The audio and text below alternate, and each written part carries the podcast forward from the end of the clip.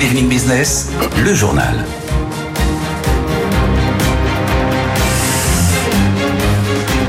D'abord, avant de développer tous ces titres, on a du nouveau concernant, vous savez, ce récent arrêt de la Cour de cassation qui avait fait beaucoup causer, qui prévoyait qu'en vertu du droit européen, bah, le droit du travail français devait être révisé pour que les salariés, rappelez-vous, en arrêt maladie, euh, récupèrent des, congés payés, quelle que soit l'origine de l'arrêt maladie. Eh bien, ferez-vous que le Conseil constitutionnel estimait ce soir que le Code du travail tel qu'il était n'enfreignez pas les principes de la Constitution. On va en parler euh, quelques instants avec euh, l'avocat David Guillouet qui est avec nous par téléphone. Bonsoir maître, merci d'être avec nous. Vous êtes avocat et fondateur du cabinet Voltaire. Est-ce que vous nous entendez maître? Parfaitement. Bonsoir, merci d'être avec nous. Est-ce que cette décision serait plutôt nature à rassurer les, les patrons finalement ce soir maître? En tout cas, elle ne rajoute pas à leur peine. C'est déjà pas mal.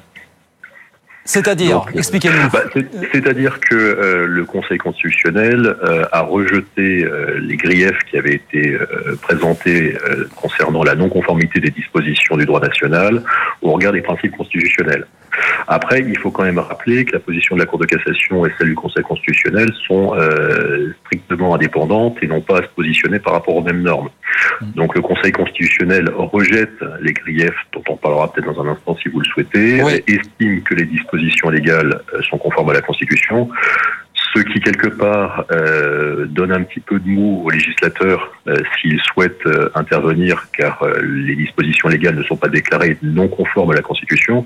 Pour autant, au regard de la jurisprudence de la Cour de cassation, qui elle s'appuie sur des principes de droit communautaire, le problème reste intact. Le problème reste intact. Donc un patron ce soir va devoir se dire quoi et suivre quoi? Quelle étape ultérieurement dans cette histoire, maître, finalement? Bah, en fait, il y y, y a deux sujets, c'est-à-dire que bon, un, il y a l'évolution de l'imprégnation du juge euh, par rapport à la décision de la Cour de cassation du 13 septembre 2023, où on commence à voir quand même fleurir toutes les décisions du juge du fond qui font application de cette jurisprudence et donc octroient euh, des congés payés à des salariés absents pour maladie simple. Ça, c'est le, c'est la conséquence assez logique de la position de la Chambre sociale de la Cour de cassation. Et puis à côté, euh, on a l'attente euh, peut-être de la fumée blanche euh, du côté du gouvernement, sachant que pour l'instant, même si le gouvernement a été euh, saisi par euh, toutes les organisations syndicales patronales de France et de Navarre, pour l'instant, on est quand même en attente de précision euh, Oui. qu'on ne sait trop quand on les verra venir. hein. Donc rien n'est joué pour les patrons, rien n'est épargné pour les patrons, rien n'est exclu alors en, en l'état actuel des choses. C'est ça que vous nous dites ce soir finalement. Alors, je, dirais que quelque part, on a évité quand même une inconstitutionnalité des dispositions légales, parce que la manœuvre des juges euh, était peut-être un peu grossière, euh, et en tout cas elle a échoué aux portes Ouais. de- du Conseil constitutionnel, parce que l'idée euh, était de sanctuariser la jurisprudence de la Chambre sociale de la Cour de cassation en lui donnant une assise constitutionnelle. Bon, la manœuvre a échoué, euh, maintenant demeure la question euh, de comment est-ce qu'on va transposer euh, le droit Ouais. communautaire par rapport au droit français, et finalement, les marges, du gouverne- les marges du gouvernement sont un petit peu étroites parce que le droit communautaire s'impose à nous. Reste la question épineuse de la rétroactivité. hein. La question de la rétroactivité qui inquiète grandement les, patrons. Merci beaucoup maître, Euh, merci d'avoir été avec nous euh, ce soir sur BFM Business. Donc maître David Guillouet, avocat et fondateur du cabinet Voltaire. Merci beaucoup d'avoir été avec nous ce soir sur, euh, sur BFM Business. 19h06, euh, une bonne nouvelle, c'est celui, ça concerne les cosmétiques en France, secteur clé de l'exportation. Le chiffre est tombé ce matin. La France en a exporté l'an dernier pour plus de 20 milliards de dollars. C'est la première fois. Les cosmétiques constituent désormais le deuxième secteur le plus porteur à l'export. Hélène Cornet. La France, plus que jamais leader mondial de la cosmétique. Le secteur s'est particulièrement distingué l'an dernier selon les chiffres de la Fédération des entreprises de la beauté. Les exportations ont atteint plus de 21 milliards d'euros en hausse de près de 11%. 11 milliards pour les produits de soins et le maquillage, 7 milliards pour les parfums, c'est le double de 2019. La plus forte croissance revient aux produits capillaires. L'Europe et les États-Unis restent les premiers clients. La fédération note un ralentissement au Moyen-Orient et en Asie, mais globalement, le Made in France remporte un net succès à l'international. Un rouge à lèvres sur quatre produits en France est exporté vers la Chine. Succès à tel point d'ailleurs que la filière composée à 80% de PME contribue nettement à l'amélioration de la balance commerciale. Elle est deuxième derrière l'aéronautique et devance désormais celle des vins et spiritueux. Et puisqu'on parle de luxe, que la saison des résultats euh, est, en, est en ce moment. Kering a annoncé ce matin un bénéfice net en recul de 17% 6% l'an dernier, un peu moins de 3 milliards d'euros. François-Henri Pinault l'a dit clairement, 2023 a été compliqué. 2024 le sera aussi. Pauline Tadevin. 2023 a été une année difficile pour Kering, d'après les mots de son PDG. Toutes les activités sont en baisse, sauf la lunetterie. Même Yves Saint Laurent Cal et Gucci, qui représentent plus de la moitié du chiffre d'affaires total du groupe et dont l'organisation a été revue en profondeur l'été dernier, affichent des ventes en baisse de 6% sous 10 milliards d'euros. Il faut du temps, à expliquer François-Henri Pinault, qui a redit sa confiance en son nouveau directeur artistique Sabato de Sarno, dont les créations arrivent en boutique ce mois-ci, et qui a confirmé son très proche Jean-François Palu à la tête de la marque. Relance de Gucci est la priorité pour cette année, d'après François-Henri Pinault, qui compte bien continuer à investir, ce qui va peser d'après lui sur les résultats du groupe. Mais il a martelé qu'il misait sur le temps long, en s'appuyant visiblement de plus en plus sur Francesca Bellettini, patronne d'Yves Saint-Laurent. Elle est en plus, depuis juillet, directrice générale adjointe en charge du développement de toutes les marques de Kering et elle a été particulièrement mise en avant lors de la présentation de ses résultats annuels. Caroline Morisseau les résultats de Kering. Et puis, puisqu'on parle des résultats annuels, on a eu ce matin ceux de Société Générale et Crédit Agricole après ceux de BNP Paribas en début de semaine. Bilan des courses 2023, c'est bon même si les choses se sont quand même fortement corsées sur le dernier trimestre de l'année. Caroline Morisseau. Quasiment toutes les banques ont terminé l'année sur une mauvaise note. C'est lié en partie à des éléments exceptionnels. Les banques ont profité du dernier trimestre pour nettoyer leur bilan et repartir du bon pied. BNP Paribas a passé d'importantes provisions pour tirer un trait sur un certain nombre de litiges. Même chose pour le Crédit Agricole qui a voulu solder la facture liée aux inondations. Les banques sont d'autant plus prudentes que l'activité ralentit et que les défaillances, même si elles restent limitées, sont en train de remonter. Enfin, dans la banque de détail, toutes continuent de souffrir de la remontée des taux qui amputent leur marge, dans la mesure où les banques françaises, contrairement à leurs concurrentes italiennes ou espagnoles, prêtent à taux fixe. Conséquence, la hausse des taux a un effet immédiat sur leur coût de financement, mais elles doivent attendre d'accorder de nouveaux crédits pour répercuter cette hausse à leurs clients. C'est ce qui explique des résultats contrastés. Les banques très exposées au marché français, comme BPCE, sont particulièrement pénalisées. À l'inverse, celles qui sont plus diversifiées, BNP Paribas ou le Crédit Agricole, très présentes en Italie, s'en sortent mieux. Caroline Morisseau, on l'a appris tout à l'heure, mais visiblement les locaux du groupe chinois Huawei à Paris ont été perquisitionnés avant-hier mardi en raison d'une procédure portant sur des soupçons, je cite, d'atteinte à la probité. C'est une source citée par l'agence Reuters qui le dit ce soir. On n'en sait pas beaucoup plus donc sur les faits dont le groupe ferait euh, également euh, pour lesquels il fera exactement l'objet de, soupçons. Euh, dans le dossier Atos, ça avance. Le groupe a obtenu aujourd'hui la nomination d'une mandataire ad hoc pour l'aider à mener les négociations avec euh, les banques créancières. Il s'agit d'Hélène Bourboulou, mandataire qui s'est notamment occupée par le passé des dossiers Casino. Orpea ou encore Prestalis. Et puis Bruno Le Maire, je vous le disais, qui continue de préparer les entreprises au bouleversement du changement climatique. Il a annoncé ce matin qu'il allait garantir ce qu'il appelle des prêts verts aux entreprises pour investir et se préparer à ces multiples bouleversements. Écoutez. Nous allons mettre en place des prêts verts garantis par l'État pour l'adaptation au changement climatique et la transition écologique. Ces prêts garantis par l'État pourront aller jusqu'à 2 milliards d'euros.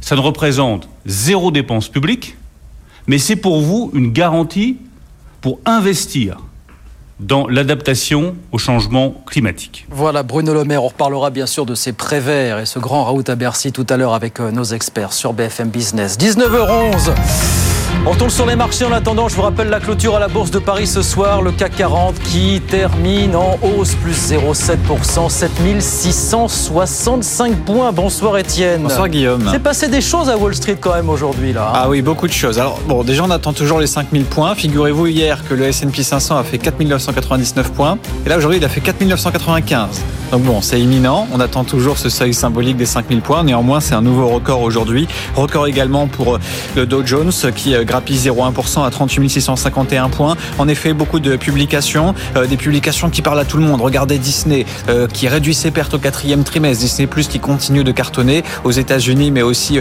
en Europe. Et puis surtout, le groupe a injecté plus d'un milliard dans le groupe, vous savez, Epic Games. Et donc ça, eh bien, c'est une nouvelle force de frappe hein, pour aujourd'hui Disney. Epic Games, c'est le studio qui fait notamment le jeu Fortnite. Alors vous avez aujourd'hui une publication qui est saluée d'une façon stratosphérique, c'est ARM qui gagne 56%. La valeur prend plus de 40 milliards là en l'espace d'une séance avec un groupe qui fabrique des microprocesseurs et qui dit 2024 va être fantastique avec l'intelligence artificielle. Le titre qui avait été introduit en septembre a désormais doublé. Et puis un dernier mot de PayPal qui eh bien déçoit un petit peu les investisseurs, un titre qui perd quasiment 9% avec des résultats au quatrième trimestre qui sont au-dessus des attentes, mais un peu de prudence en ce début d'année, ce qui peut se comprendre. Et donc suite à cela, le marché vend la nouvelle, le tout donc sur une tendance record, que ce soit pour le S&P 500 et pour l'indice Dow Jones. On vend la nouvelle, comme vous dites. Merci beaucoup Étienne. Étienne Braque avec nous euh, sur BFM Business. 19h13, on revient dans un instant avec Audrey Tcherkov et nos experts. On a énormément de choses à voir ce soir. Ce remaniement qui n'arrive pas encore qu'apparemment il y a des choses qui commencent à se décanter euh, du côté de l'Elysée. On va vous raconter ça. Les préverts pour les entreprises. Et puis ce chiffre terrifiant, 300 000 emplois seraient menacés dans le bâtiment désormais. Chiffre que nous a donné le président de la FFB ce matin sur BFM Business. Tout ça plus d'autres choses, la semaine de 4 jours évidemment jusqu'à 20h. À tout de suite. BFM Business présente Good Evening Business, les experts du soir. 19h15 sur BFM Business. Bienvenue dans les expertes du soir, puisque nous avons un plateau uniquement féminin. Guillaume, une fois n'est pas coutume. Euh, bonsoir Béatrice. Serait-ce serait un reproche Non, non, du tout. Cas, non, mais enfin une volonté euh, affichée en tout cas d'aller de l'avant. Voilà, Béatrice Mathieu, bonsoir, grand reporter à l'Express. Bonsoir. Isabelle Bordry, cofondatrice de Retency. Bonsoir. bonsoir. Et Sophie Wiesenfeld, qui nous vient de Londres, docteur en droit européen et fondatrice de The Hexagon Society. On va parler remaniement, euh, mesdames. Donc ça devait être hier, reporté finalement à aujourd'hui, euh, fort probablement euh, le tout tombera demain. C'est tellement long d'ailleurs que je pense que la plupart des auditeurs ont fini par oublier que le remaniement n'était pas terminé. 21 jours, c'est quand même un record sous la cinquième. Alors les choses, nos collègues de BFM TV nous disent ce soir que Amélie Oudéa-Castera quitte le ministère de l'Éducation nationale, qu'elle serait remplacée par l'ancienne ministre de la Justice, Garde-t-elle les sports a priori Semblerait, oui, semblerait qu'elle garde. Donc les sports et les JO, d'accord. Pour le reste du casting, faudra attendre, soit ce soir, soit demain. Écoutez, alors Manuel Valls, qui en disait un peu plus ce matin, il dit bah en tout cas, plus important, c'est pas le casting, c'est de donner du sens, la fameuse quête du sens à ce quinquennat. Écoutez ce que disait l'ancien Premier ministre, qui en a vu des remaniements, lui, pour le coup. Oui. L'impression que le président de la République court après le fait d'avoir raté de donner du sens en 2022 après euh, sa réélection et il court derrière aussi une majorité relative. C'est pour cela qu'il fallait clarifier les choses avec les républicains, plutôt que d'essayer de les détruire en nommant tel ou tel euh, ministre, notamment euh, Rachida Dati. C'était un accord qu'il fallait, un accord de gouvernement. Ce n'est pas ma famille politique. Mais en tout cas, je regarde objectivement les choses. Ça n'est pas possible avec euh, la gauche. Donc, il fallait trouver les conditions d'un accord. Et tant que le président de la République n'aura pas réussi à donner du sens à ce quinquennat, eh bien, l'instabilité politique, au-delà de la nomination euh, de Gabriel Attal, dont chacun reconnaît le talent et, l'énergie, mais tant qu'on n'aura pas réussi à donner du sens, eh bien, euh, le quinquennat, l'instabilité politique euh, marquera l'action du gouvernement, du président de la République. Mais alors cette théorie euh, qui dit que l'important euh, c'est pas le casting, c'est le scénario, je veux bien, mais euh, la politique et les politiques, elles doivent être incarnées, surtout sur des sujets aussi essentiels que les transports, que la santé, que le logement. Ça fait un mois qu'on n'a personne sur ces sujets-là. Béatrice Mathieu. Oui, ben effectivement, c'est euh, ben, ça montre euh, comment dire l'impasse politique presque dans lequel est, le, est, ce gouvernement et ce président euh, et qui manque, je trouve, là pour le coup, de sens politique, de sens de stratégie politique avec la gifle de, de la gifle symbolique évidemment oui, oui. De, de Bayrou. Oh, ça, ça, fait depuis 2017 qu'on connaît en fait les volontés et les désiderata de Bayrou qui étaient à la fois euh, soit l'éducation nationale, soit euh, un ministère taillé à sa mesure sur les questions de, fossés territoriaux, euh, entre bah, Paris et le reste de la France. Donc ça aurait pu être l'intérieur redessiné. voilà. Mais ne pas avoir imaginé que il voulait ça et que si on lui donnait autre chose, il claquerait la porte, c'est quand même assez euh, surprenant, d'où ce manque de, je de, de, de, pif politique et de même de stratégie politique, qui me semble assez, euh, assez hallucinante. Mais là, euh, vous, vous, dites... oui, les y pardon. Et puis, le, quand même, le, le, le, fait que le calvaire, entre guillemets, d'Amélie Oudéa Castera a duré trop longtemps. C'était... ça semblait incroyable de la maintenir depuis, euh, de, depuis ces, ces, ces, trois semaines. Oui, c'est vrai, c'est vrai. Mais juste attendez, parce que si on rebondit sur ce que vous venez de dire, Béatrice, sur le sujet François Bayrou, euh, quand il annonce qu'il n'entrera pas au gouvernement euh, à cause d'un désaccord profond sur la méthode à suivre qui lui semble rédhibitoire, c'est quand même une attaque très ciblée contre la politique éducative menée par Emmanuel Macron. Isabelle oui, je pense qu'en en fait, il y a plusieurs choses. Je pense que Bayrou, à la différence de l'ancienne euh, Amélie Oudéa, euh, ministre de l'Éducation, est un véritable animal politique. C'est un animal politique et c'est un animal politique blessé. Euh, lors de la première campagne présidentielle mm. de, Macron, Bayrou a été un espèce de déclencheur, un point un peu de rupture, de basculement dans la campagne. Catalyseur. Et qui a fait catalyseur et qui a fait qu'effectivement, à un moment donné, Macron a été élu et je pense que euh, ensuite, il a été euh, nommé, euh, je crois que c'était ministre de la Justice, et il a été lâché au bout d'un mois dès l'annonce d'une première affaire dont là il vient de sortir euh, blanchi. Donc je pense que c'est fondamentalement un homme blessé. Après qu'il ne soit pas d'accord avec la politique de l'école et qu'il n'ait pas réussi à s'entendre avec Attal, c'est encore autre chose, mais je pense qu'avant tout, il est là aujourd'hui dans un poste ou en tous les cas un poste qu'on ne lui a pas effectivement proposé et qui saisit l'occasion euh, pour expliquer à quel point il est blessé, je pense, vis-à-vis d'Emmanuel Macron. Donc pour revenir sur ce qui a été dit tout à l'heure, je suis pas sûre que ça soit du sens à la politique euh, mais c'est plus la capacité de fédérer des hommes. Hmm. Et, Macron aujourd'hui n'a pas véritablement de parti politique, à la différence de tous les autres. Il n'en a même pas du tout. il n'en a pas du tout. Et donc, on ajoute à cela qu'il n'a pas non plus de majorité. voilà, mais un parti politique permet de faire grandir des personnes. Et eh oui. Permet de, de, faire en sorte. Oui, mais Isabelle, mais, non, mais c'est quand même là où il a très grande déception, puisque la promesse d'Emmanuel Macron, c'était nous allons dépasser tous ensemble les clivages droite-gauche. Mais pour au final quoi? Rien. Au-delà de ça, c'est qu'il n'y a plus de personnel politique au sens large, véritablement. Voilà, et donc aujourd'hui, il a du mal à recruter. Alors, écoutez, moi, je, moi, je, viens de, du Royaume-Uni, donc euh, le sens politique, euh, c'est exactement ce qui m'importe quand j'observe euh, ce qui se passe en, France de, de l'extérieur, et en plus en venant d'Angleterre, où on n'est pas franchement un exemple. Mais je suis tout à fait d'accord avec Valls, que j'aime beaucoup. J'aimerais beaucoup qu'il revienne au, gouvernement. Mais c'est effectivement quel est le sens de, de tout cela? Ce qui compte avant tout, euh, c'est euh, l'équilibre, quel équilibre politique après euh, le remaniement et comment faire passer des réformes parce que au final, du final, ce que veulent les Français, c'est que les réformes passent. Donc maintenant, ça fait un mois pratiquement qu'on a ce nouveau gouvernement. Comment faire pour réunir les conditions pour euh, faire passer les réformes. Ensuite, euh, effectivement, c'est en plus c'est très attristant. Alors en Angleterre, ils en parlent un petit peu parce que tout se soit passé euh, essentiellement autour du ministère de l'Éducation nationale et, et, de cette ministre qui était censé être le grand chantier de Gabriel Attal. Et au final, c'est un chantier, mais pas au sens où on l'entend. Donc c'est assez attristant. Ici, et par rapport au modem, juste pour dire quelque chose, si le modem veut partir de la majorité, ça posera des problèmes. Encore une fois pour réaliser les, réformes. Donc c'est comme ça que je l'observe de l'extérieur. On va écouter François Bayrou ce matin qui expliquait les raisons pour lesquelles il n'avait pas voulu devenir ministre. Il considère que le climat actuel ne, s'y prête pas pour devenir ministre de l'Éducation nationale. Écoutez. J'étais persuadé qu'on peut redresser l'éducation nationale en peu d'années, mais que ça demande un choix politique qui est de faire ça avec les enseignants et les autres parties prenantes de l'école. Pardon, mais c'est pas le cas de la personne qui sera euh, nommée? Non, mais vous, voyez bien, on est, on est sur un fond de,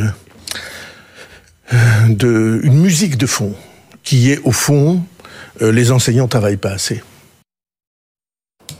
Non, mais c'est sûr que. Euh, oui, attendez, on va en parler. Mais la différence d'approche est quand même intéressante parce qu'il y a d'un côté les dispositifs proposés, qui l'approche euh, donc euh, proposée par François Bayrou, et les dispositifs imposés. Mais je rappelle quand même que François Bayrou, il a traîné ses guêtres dans l'éducation nationale. il était au ministère il y a 30 ans. Oui, il a traîné ses guêtres au ministère de l'Éducation, il n'a rien fait. Voilà.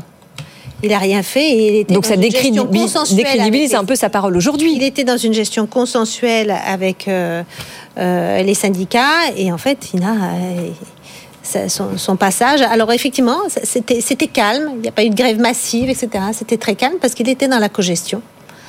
Mais c'était ça son passage. Enfin, il y a eu la, manifestation monstre de 94. Oui, hein. mais 600 000 personnes dans la rue.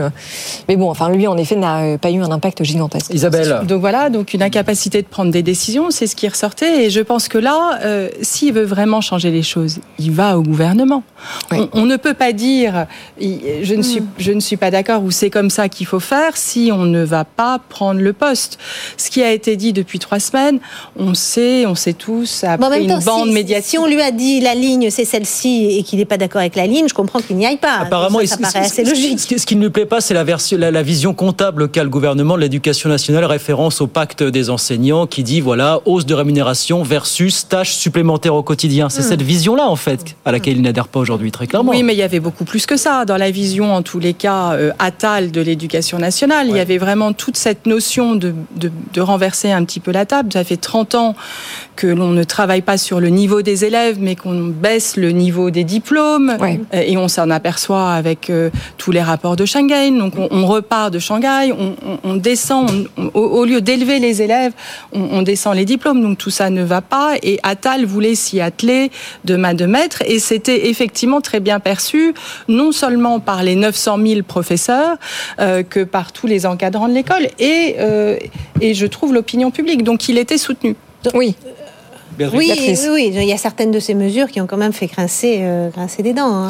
Mais ceci dit, la, la, la, réticence et le désaccord de François Bayrou s'expriment aussi sur les euh, groupes de niveau au collège, puisque lui est contre. Et puis par ailleurs, l'alliance. Les elle... professeurs sont contre. Hein. Et, ben oui, absolument. Une grande partie de, de, de, des équipes éducatives sont oui. contre. Voilà, et François hein. Bayrou est pour écouter les acteurs de, terrain. Mais il y a aussi un deal qui a essayé de, enfin qui a été tenté derrière tout ça et qui a échoué, c'est que François Bayrou voulait avoir quatre ministres du Modem en plus euh, de lui. Lui voulait par ailleurs être numéro 2 du gouvernement et évidemment ça n'a pas fonctionné. Donc on en revient à l'animal politique voilà. blessé. Exactement. Et qui le sera d'autant plus que c'est surtout ça le sous-jacent de la discussion depuis 48 heures, c'est-à-dire qu'il n'y a pas eu entre les deux hommes une confiance suffisante pour euh, avoir une action politique ensemble. Mmh. Et qui va aller jouer une alliance peut-être contre nature en vue de 2027. Vous voyez ça comme ça, vous désormais. Et il y a effectivement les présidentielles qui se rapprochent. Est-ce que Bayrou se représentera? Je n'en sais rien. Oui. Euh, mais c'est sûrement ça aussi. Au-delà, au-delà du cas, cas Bayrou, c'est aussi la question qu'on qu posait ce soir. Est-ce que vous dites ce, ce retard dans la formation du gouvernement, l'annonce du gouvernement, est-ce que c'est plus que des retards techniques? Ce sont des brouilles, ce sont effectivement des rancœurs, des haines recuites? Ou c'est révélateur de quoi au-delà de ça finalement pour vous ce soir? Bah, C'est révélateur d'une incapacité de ce, de, du président à former, euh, à former une, euh, un groupe suffisamment solide autour de lui et une, et une majorité autour de une majorité de autour de lui. Donc oui. ça, il n'y ouais. arrive pas et donc incapacité à gouverner, incapacité à faire passer euh, euh, les réformes dont, dont, vous, dont, dont, vous parliez. Encore, je ne sais pas lesquelles. Si c'est par exemple la réforme de l'assurance chômage, je ne suis pas sûre que les Français soient majoritairement favorables à une réforme de l'assurance chômage, mais, euh, mais, mais d'un blocage. Et, qui, et, donc, on voit bien comment ça, ça met en pointillé la, le, le, reste du, du, du, quinquennat, où on va être sur des choses. Bon. Euh, on va être dans du domaine du, du symbolique ou du sociétal. En tout cas, pas les réformes économiques qu'il faudrait peut-être euh, pouvoir lancer en France. Mais alors donc, est-ce que vous êtes d'accord pour dire que, en effet, euh, ce remaniement qui met un temps infini euh, à se mettre en place, c'est à la fois le signe d'une incapacité à trancher et aussi quelque part d'une certaine faiblesse par rapport aux pressions diverses? Enfin, une, une, une, porosité en tout cas. Sophie Wiesenfeld. Mais c'est quand même au, au nouveau euh, Premier ministre, donc Gabriel Attal, de former son gouvernement. C'est pour ça qu'il a été euh, nommé. Donc, oui, mais c'est bien pour ça. En effet, il aime se présenter en homme d'action et pourtant, il est désormais le chef du gouvernement qui a mis le plus de temps à constituer une équipe complète. Mais en même temps, c'était prévisible parce qu'il est quand même euh, très jeune. Je veux dire, c'est quand même très dommageable de la part de Emmanuel Macron d'avoir lancé euh, Gabriel Attal de cette façon-là. Il aurait dû faire ses classes petit à petit. On a tous connu les progressions de, de Jacques Chirac, de tous les présidents qu'on a soutenus et qu'on a aimés. Et là, Gabriel Attal, moi, j'étais très fière vu d'Angleterre d'avoir un aussi jeune Premier ministre. Euh, mais euh, c'est à l'évidence, il est beaucoup trop jeune. Désolée. Je suis de... pas d'accord. Oui, moi non plus. Je suis pas d'accord. Isabelle. Si ça aurait été Richard Ferrand, je pense que ça aurait été pareil. Il aurait été trop vieux, je c'est pense ça. Que oui, oui, je, je suis pas d'accord. Et je pense qu'à 34 ans, euh, on, a, on peut avoir l'expérience nécessaire. C'est un, un, un, garçon talentueux. Il a, il a effectivement besoin d'être entouré. Et je pense que cette incapacité à recruter un gouvernement vient plutôt d'une d'une incapacité au sein d'un parti politique. Euh, au sein euh, des députés, des sénateurs, de personnalités qui émergent, et effectivement, des personnalités nouvelles comme Amélie ou Déa, ça n'a pas fonctionné. Hmm. Et donc, c'est très compliqué de recruter dans le civil. Alors que j'étais une C'est des l'échec de la société premières civile. bien sûr. à dire qu'il faut effectivement renouveler le personnel politique. Oui, et ouvrir. Euh, et l'ouvrir, mais on s'aperçoit euh, que être ministre de l'éducation. C'est un métier. c'est- c'est- on Alors je ne sais pas si c'est un métier, c'est une mission. C'est une mission. Et en, en tout cas, qu'il faut avoir Mais qu'est-ce que du, vous- du sens politique. Et- Et, une partie, des, des- des- d'ailleurs, c'est ce qui s'est passé lors de la précédente législature. D'ailleurs, beaucoup ne se sont pas euh, représentés. hein, euh, Ouais. C'est vrai, Oui, absolument. Parce que découvert Jean-Baptiste ont qui vient souvent sur que ce plateau. que c'est- ce que c'est- ça voulait dire en fait, Oui. euh, et que c'est. Mais je, je vous, je je que rappelle quand même que l'exercice était et toujours difficile parce qu'il y a à la fois un équilibre politique à trouver avec le MoDem, mais aussi avec le parti d'Édouard Philippe Horizon, Oui. et puis un équilibre géographique euh, parce que le reproche qu'on fait au gouvernement actuel, Et un équilibre oui, c'est être un gouvernement trop parisien. Évidemment, la parité. Sophie Pour Non, mais moi je suis d'accord sur l'ouverture, mais comment vous, Isabelle, vous, vous envisagez l'ouverture du recrutement Ça se présenterait comment en fait? Ah bah c'est ça qui est difficile aujourd'hui, c'est-à-dire que le, le simple fait de ne pas arriver à séduire des gens du MoDem, euh, des socialistes. Alors si, si la nouvelle ministre euh, euh, effectivement est confirmée pour l'éducation nationale, c'est quelqu'un qui était complètement dans le Parti socialiste. Ouais. Donc il arrive aujourd'hui à fédérer Rachida Dati. Alors on l'attendait pas à la culture, etc. Euh, elle est LR. Donc il y a des essais, mais ce n'est pas suffisamment, c'est pas c'est pas systématique. Et en tous les cas, ce n'est pas coordonné et, et fédéré comme il faudrait Et que ce, soit. et ce flottement, ce qui est assez euh, catastrophique, c'est que tous les flottements de ce gouvernement depuis finalement euh, son élection, euh, à chaque fois se traduisent par un renforcement du RN. Et ce qui est très Et donc, compliqué, chaque semaine et chaque mois, oui. en fait, c'est des points Allez. gagnés. Mais parce que gouverner sans majorité, c'est quand même très et c'est compliqué. et c'est il n'y a c'est pas les hein. soutiens des partis derrière. Rachida Allez. Dati rejoint Ouais. le gouvernement. Et oui. Elle se fait Elle se exclure. fait exclure de son propre Ouais. parti. Voilà Ouais. pour ce remaniement. Peut-être ce soir ou encore demain, verra-t-on effectivement cette équipe constituée. Ça fera un mois demain, 9 février. C'est un record. Ah oui. A été nommé 19h31 sur BFM Business. BFM Business présente Good Evening Business, les experts du soir. 18h34 sur BFM Business. Béatrice Mathieu, Isabelle Bordry et Sophie Wiesenfeld sont nos experts du soir. Euh, Guillaume, nous allons tout de suite dire un mot de cette décision de justice qui vient de tomber et qui Oui. est essentielle pour les chefs d'entreprise. Bah, ça, ça concerne en fait un, un vieux dossier. Vous savez, c'est euh, ce récent arrêt de la Cour de cassation qui, qui disait qu'en vertu du droit européen, il fallait revoir le code du travail pour que les salariés qui avaient pris des arrêts maladie puissent bénéficier, acquérir des congés payés. Bonsoir Caroline Bonsoir. Morisseau. Ça, c'était une récent, un récent arrêt de la Cour de casse. Et ce soir, le Conseil constitutionnel a considéré que le code du travail en l'état n'enfreignait pas les principes de la Constitution. c'est assez technique. hein. L'exercice, Ouais. ça va être de nous expliquer compliqué. de manière très pédagogique. Est-ce qu'il faut je vais comprendre- essayer. faut Je, comprendre, m'excuse par avance si j'y arrive pas. C'est extrêmement Est-ce qu'il compliqué. faut comprendre dans le Conseil constitutionnel, le code du travail tel qu'il est n'enfreine pas les, règles de. Constitution En fait, le Conseil constitutionnel aujourd'hui a donné raison au gouvernement. En clair, en clair, il considère qu'effectivement notre code du travail n'est pas inconstitutionnel, Ouais. que non, il n'y a pas d'inégalité de traitement, même si seuls les salariés en arrêt euh, maladie professionnelle ou en accident de travail peuvent bénéficier de congés payés et pas les autres. Non, il n'y a pas d'inégalité de traitement. Donc, ça enlève un peu de pression au gouvernement qui n'est pas obligé de revoir sa copie. Si le Conseil constitutionnel ce soir avait dit euh, notre code du travail euh, n'est pas constitutionnel, alors le gouvernement était obligé de légiférer, obligé de revoir sa copie. Là, c'est pas le cas. Une fois qu'on a dit ça, le problème reste intact pour les employeurs, Euh, parce que le, le Conseil constitutionnel ne remet pas en cause en fait la décision de la Cour de cassation qui, elle, mi-septembre, a dit que si tous les salariés, quel que soit le motif de leur maladie, devaient bénéficier de congés payés. Elle, elle considère que c'est bien le cas, que notre code du travail n'est pas conforme cette fois au droit européen, et donc les employeurs sont confrontés à énormément de contentieux avec leurs salariés. Ces contentieux, ils ont déjà débuté. C'est une facture potentiellement très lourde. Dans les organisations patronales, on fait le compte. Euh, C'est une mesure qui peut leur coûter potentiellement 2 milliards d'euros par an.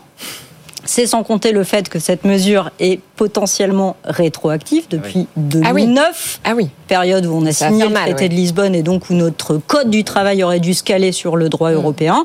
Et donc, la partie ne fait que commencer en fait. Hein. Depuis déjà plusieurs semaines, les employeurs pressent le gouvernement de légiférer, de clarifier la situation et de les aider à alléger la facture. Et là, la bataille avec le gouvernement va se poursuivre. Les employeurs n'en ont pas fini, comptent pas lâcher l'affaire et ils vont vraiment mettre la pression sur le gouvernement pour euh, trouver un soutien auprès du gouvernement. Exercice, trouver une solution au problème. Caroline Morisseau, on a tout compris. Ouais, la bataille Alors, du n'est coup, pas terminée. Enfin, je ne vais pas vous demander sous une réaction non, mais Isabelle. Bordry quand même, parce que vous Mais êtes chef d'entreprise, euh, c'est- ça a l'air de vous en fait, ce qui, inquiéter. est, ce qui est effectivement très compliqué, c'est de ne pas savoir ça. et d'être dans un flou juridique. Comme toujours. Parce que, effectivement, on se retrouve face à des employés qui vont face à la justice et, on Et a- qui commencent déjà à commencent l'emporter devant Voilà. les tribunaux.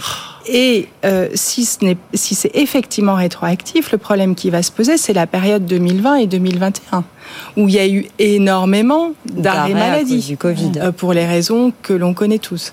Et donc effectivement, si cette histoire fait peser un risque de- à cette hauteur-là de 2 milliards sur l'économie et sur les entreprises, c'est un vrai sujet. Alors, Et- ça tombe mal, d'autant que les entreprises s'inquiètent sur la potentielle remise en cause de la politique de l'offre du gouvernement. Oui, effectivement, c'est une charge. Donc, imaginez l'angoisse des petits patrons qui vont se retrouver à une multiplication des contentieux dans les entreprises. euh, Béatrice, enfin, c'est- c'est quand même. Je suis étonné que la facture alors- potentielle ne soit que de 2 milliards d'euros. Par an. Ah oui, par an, c'est ça. Voilà. Et si on monte sur 2009, vous Ce qui imaginez. est amusant, euh, c'est euh, c'est cette décision, alors même que le gouvernement dit qu'il veut simplifier la vie des entreprises. Exactement. Et Ouais. que c'est. euh, Cela dit, il y c'est la priorité. charges, Donc il y a une espèce de. Voilà, de. De, De schizophrénie, choc et euh. de schizophrénie qui est quand même. euh, Cela dit, c'est la justice. Là, c'est la Oui, justice. oui, non, mais bien sûr. Donc, Oui, oui, mais voilà, je veux donc dire, le ça- gouvernement essaie d'aider. Ça- Éventuellement, je ne sais pas si une loi permettra à ce que ça ne soit pas rétroactif, puisque c'est Oui, une décision ça montre de justice. effectivement la Il faut que le gouvernement s'en saisisse. Et quelque part, ce soir, le Conseil constitutionnel déresponsabilise le gouvernement en lui disant non, le Code du travail est conforme à la Constitution. Là-dessus, vous n'avez pas fauté. Et que dit le droit européen alors dessus?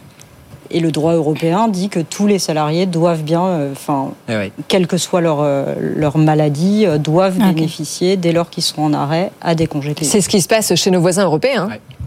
C'est ce qui. Bah alors euh, là, je suis bien incapable de vous dire si tous nos voisins européens Ouais. appliquent les règles. On vous donnera la liste demain. Question gratuite, ça peut durer longtemps cette histoire, Caroline. Enfin, on imagine. Ça peut- Alors il y a une telle pression quand même, c'est vraiment le dossier euh, qui trône en haut de la pile à la CPM. euh, Quoi, c'est un vrai sujet pour eux. Ils n'ont Mm. pas du tout, c'est Et la du temps et énormément d'argent. les, chefs d'entreprise, c'est le Conseil constitutionnel n'a pas véritablement Non. d'impact dans une décision de justice. Non. Euh, et donc, si aujourd'hui la Cour de casse a dit euh, oui, effectivement, Si le gouvernement ne fait rien, ça va se régler euh, à la barre des tribunaux euh, via des contentieux qui peuvent effectivement durer des années et qui du coup laissent les chefs d'entreprise dans le flou une- total. ouais, quoi. une C'est un feuilleton qu'on juridique. suivra. euh, Ouais. Énorme. Qui va peut-être nous en tenir en haleine pendant euh, des semaines, des mois, peut-être même plus évidemment. Merci Caroline, merci de nous avoir résumé ça de manière la plus simple possible. On continuera bien sûr à suivre ce feuilleton sur, euh, sur BFM Business. Bah, les entreprises justement. Voilà, et puis une bonne nouvelle. Oui. Allez, on passe à une bonne nouvelle. Donc le gouvernement, toujours à la manœuvre pour adapter l'économie en change, au changement climatique, vient d'annoncer, c'était aujourd'hui, qu'il allait garantir ce qu'il appelle des prêts verts aux entreprises pour les aider donc à s'adapter euh, à ce réchauffement climatique et pour assurer la continuité de leurs activités en toutes circonstances. Alors Bruno Le Maire a fait un grand raout ce matin à Bercy pour annoncer tout ça au patronat, au syndicat, plein de représentants de filières. On était tout à l'heure avec le patron de l'UDP, c'est les entreprises euh, de proximité, commerçants, artisans euh, et professions libérales. On m'a demandé concrètement, ces prêts, ça va servir à quelles dépenses pour se préparer à quoi dans les prochaines années? Écoutez Michel Picon. Dans nos entreprises, plus particulièrement toutes celles qui sont dans les services, euh, on a une réflexion sur l'utilisation de l'eau, on a une utilisation sur les bâtiments dans lesquels nos activités euh, s'exercent, sur euh, l'élévation de la température, bien évidemment les équipements euh, de climatisation, de pompes à chaleur, enfin en tout cas, dans les petites entreprises, alors bien évidemment, le, ministre a fait quelques, injonctions, si je puis dire, aux grandes entreprises, notamment aux grandes entreprises publiques. Euh, pour les petites entreprises, c'est un peu plus compliqué pour chacune d'elles. Et nous, euh, UDP, ce que l'on dit, euh, c'est qu'il faut renvoyer cela dans les branches professionnelles, branche par branche, pour qu'on anticipe ces, euh, ces changements qui, bien évidemment, vont coûter de l'argent aux Ceci dit, en réalité, si on fait le calcul, si on divise, euh, si on divise ces 2 milliards d'euros par le nombre de PME en France, on arrive à 12 000 euros par an. C'est pas ça qui va changer la vie des entreprises, Sophie Wiesenfeld. Alors écoutez, mon point de vue encore un peu euh, d'experte euh, vue de Londres. Vous savez ce que les Anglais ont fait de la politique environnementale et écologique? Ils ont décidé de totalement arrêter parce que alors que Boris Johnson avait mis en place une politique environnementale des plus ambitieuses qui soit, Et, et alors que le roi Charles III euh, est très Oui. engagé sur ces sujets. Exactement. Et donc, ils ont, Sunak a décidé euh, de totalement arrêter en disant que c'était des politiques de pays riches et que l'Angleterre n'était pas un pays riche, malheureusement. Donc, il l'a dit euh, très officiellement. Et ils, ont, ils ont donc arrêté toute cette politique environnementale au Royaume-Uni.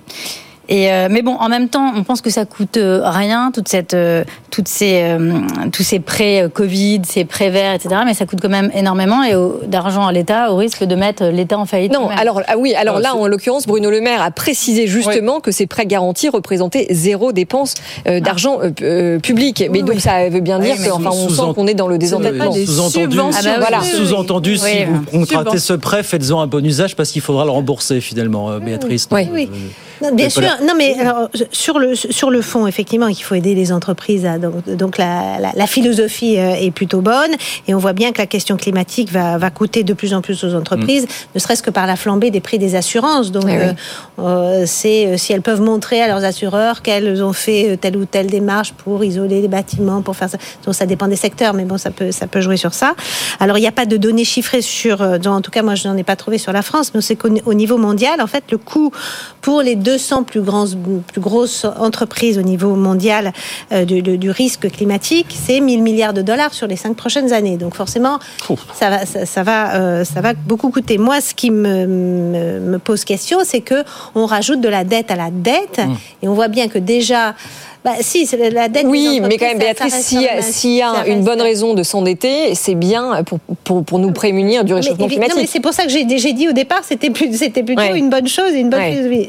Il n'empêche que on rajoute de la dette à la dette euh, pour un certain nombre d'entreprises qui ont déjà du mal, je dis pas toutes, mais déjà du mal, et on voit bien d'ailleurs que les PGE, les À rembourser les PGE, bah oui, Euh, c'est c'est pour ça que Bruno Le Maire, il n'y a pas si longtemps que Les, ça, a c'est- les échéances ont été décalées, ouais. les échéances ont été dégalées, c'est bien parce que des entreprises ne peuvent pas les rembourser dans les temps qui avaient été impartis. Ouais. Donc là, je n'ai pas vu euh, en combien de temps il fallait les rembourser, ces prévers. Je- Ah, ça, c'est pas encore voilà, précisé. c'est pas encore précisé. Ouais, là, on est dans- Mais, mais ça va rajouter, et notamment pour les PME et celles qui ce sont justement celles-là qui ont le plus de mal à rembourser ces fameux PGE.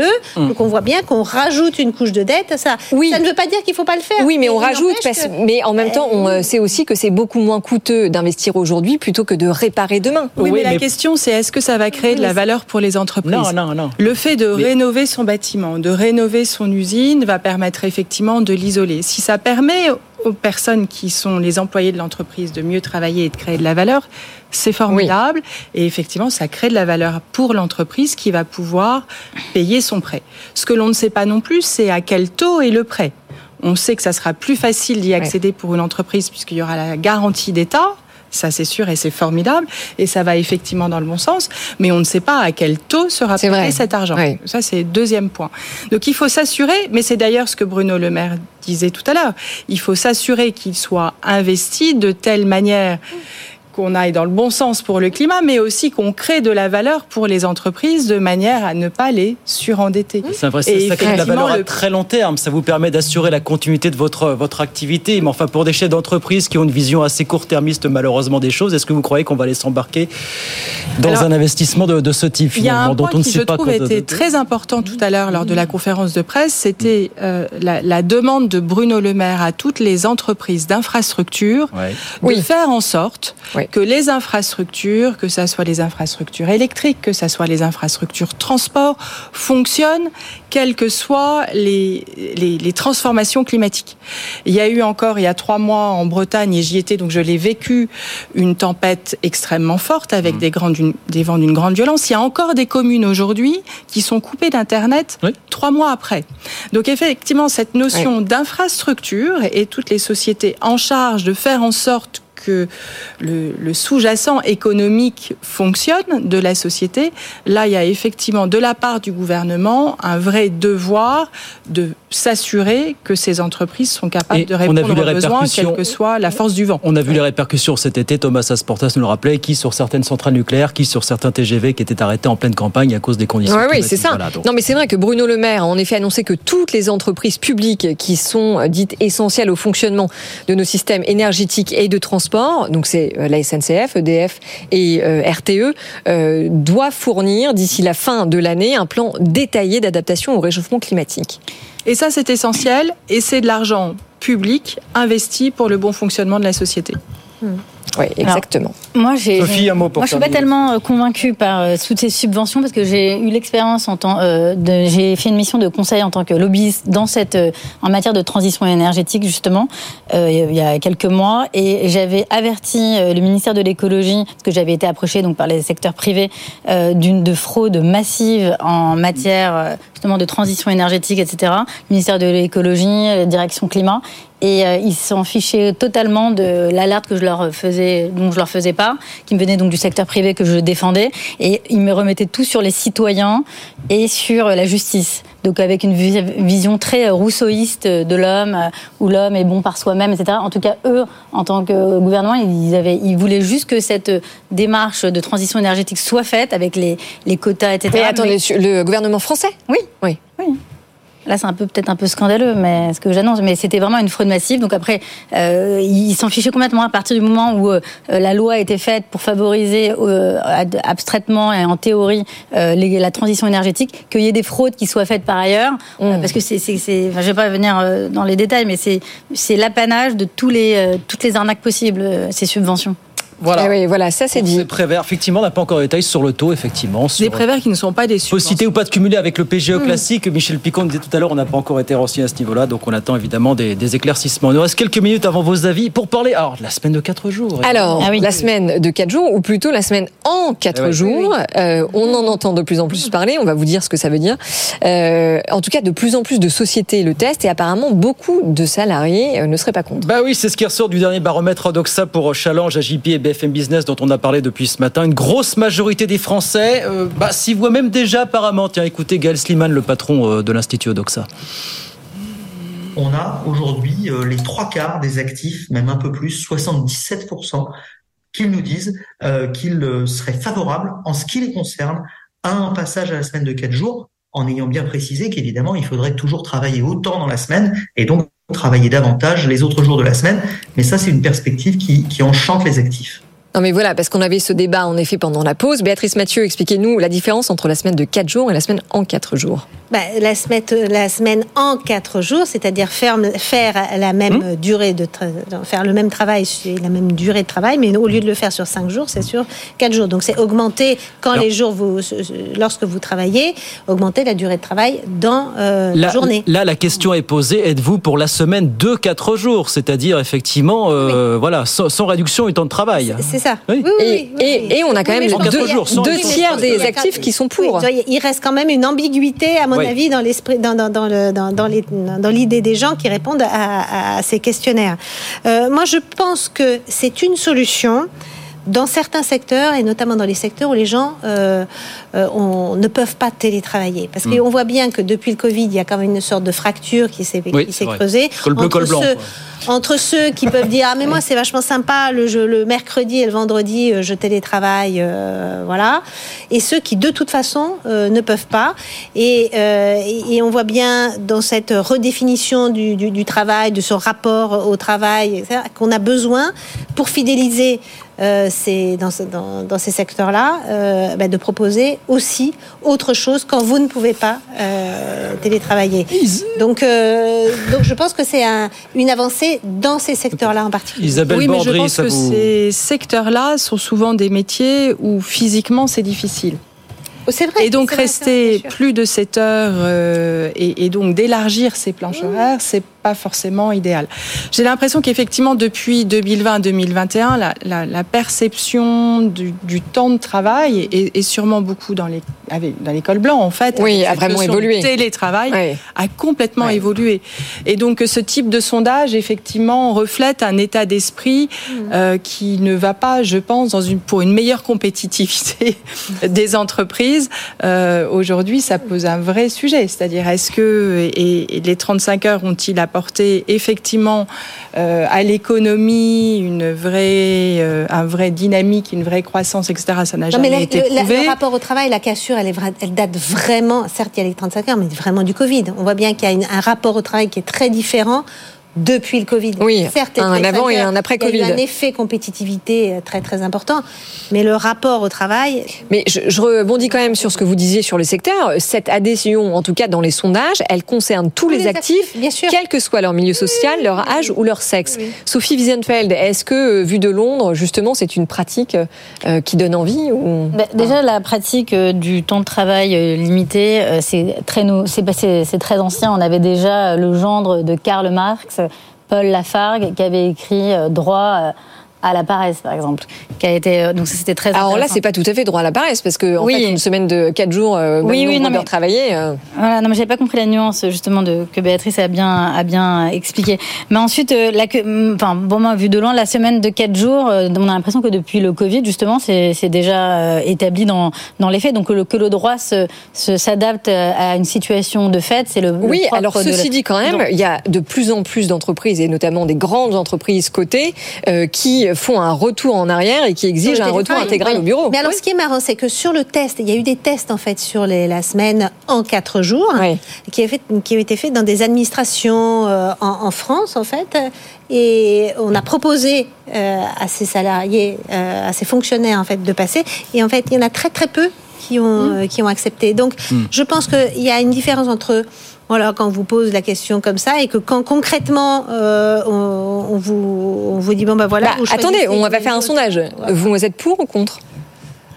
Mais moi, je, je, fais déjà tellement d'heures dans ma journée que je peux pas. ça ne changera rien. Isabelle, je suis à peu près pareil.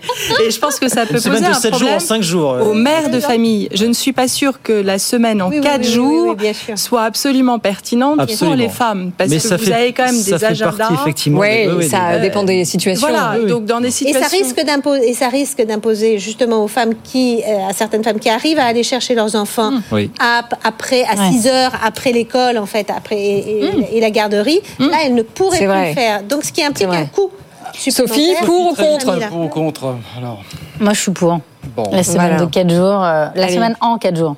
La semaine en 4 ouais, là. C'était ça la, la, grande nuance, parce que sinon, c'était pas du tout le même débat que j'avais préparé. 77% des Français s'y voient déjà. Sondage Odoxa, donc paru ce ouais. matin. Il nous reste 3 minutes, c'est l'heure de l'extra time. Dernier rendez-vous dans les experts ce soir sur BFM Business, comme tous les soirs. 30 secondes. Un coup de cœur ou un coup de gueule. Voilà, on vous précise qu'il y a une alarme qui se met en place oui, au bout oui, de 30 pas, secondes. Hein. Faut pas, faut ah oui. pas dépasser. Sophie, allez peut-être commencer. Alors, moi, 30 c'est secondes. Mon mon coup de, cœur, mon cri de cœur qui ne sera pas économique, parce que c'est difficile d'avoir un coup de cœur économique, c'est euh, l'atteinte la, à la liberté d'expression qu'on a vécue euh, il y a une semaine euh, en Angleterre, où on a eu un député Tory qui a été euh, obligé de démissionner euh, ayant reçu des menaces de mort parce qu'il soutenait euh, Israël.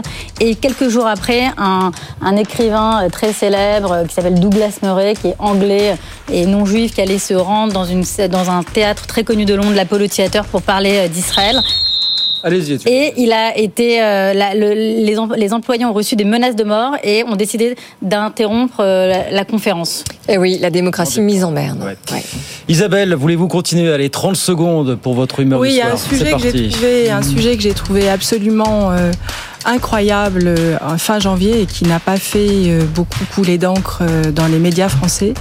C'est la société Neuralink, détenue par Elon Musk qui a pour la première fois euh, mis un implant dans un cerveau humain pour augmenter l'homme. Alors, je ne sais pas si vous vous souvenez, en 2017, euh, le champion d'échecs était battu par euh, Deep Blue, la machine oui. d'IBM. Oui. Et aujourd'hui, donc en janvier 2024, euh, on a maintenant des sociétés neurotechnologiques oui. qui permettent d'augmenter l'homme. Voilà. Eh bien, voilà, ça c'est dit. Béatrice Mathieu, c'est à vous. Alors moi, je vais pousser un grand coup de gueule en me disant c'est un scandale de laisser mourir Mayotte. C'est-à-dire que là, on a ces derniers jours, c'est le chaos sur le chaos. Et si on regarde vraiment euh, ce qui se passe pour les entreprises, les entreprises euh, ne peuvent plus travailler du tout. Il y a des blocages tous les kilomètres, donc les salariés ne peuvent plus aller travailler. Euh, tous les chantiers de, bâtiments sur l'île sont bloqués. Le port aujourd'hui, c'est-à-dire faut voir que Mayotte est dans une situation aujourd'hui presque de confinement. C'est-à-dire que DHL a dit que les colis n'arriveraient plus à Mayotte et ne partiraient plus de Mayotte. Il y a des cas, des, des, des containers entiers qui sont en train de pourrir et les magasins, les pharmacies ne sont plus approvisionnés. Voilà le coup de gueule ce soir de Béatrice Mathieu sur BFM Business, 19h56. Ainsi s'achève cette émission. Merci Béatrice Mathieu d'être venue ce soir. Isabelle Bordry, merci, Merci beaucoup. beaucoup. Sophie Wiesenfeld, merci. Merci. À très vite avec plaisir. 19h57, bah, c'est terminé pour ce soir évidemment. C'est terminé. Alors j'en profite pour vous dire qu'on se retrouve à 22h puisque je reçois dans Impact by Tcherkov l'essayiste David Diaz qui vient de sortir un ouvrage que je vous conseille qui s'appelle Une révolution obligée et qui met le doigt précisément sur toutes les fractures françaises et européennes et les décisions qu'il faudrait prendre. C'est à 22h. C'est à 22h. C'est à 22h. En attendant, c'est Tekenco avec François Sorel dans un instant sur BFM Business. Toute l'actualité de la tech, bien sûr, comme tous les soirs. Et on se retrouve demain, évidemment, 18h pour de nouvelles aventures. Bonne soirée. Good Evening Business. Actu, experts, débat et interview des grands acteurs de l'économie.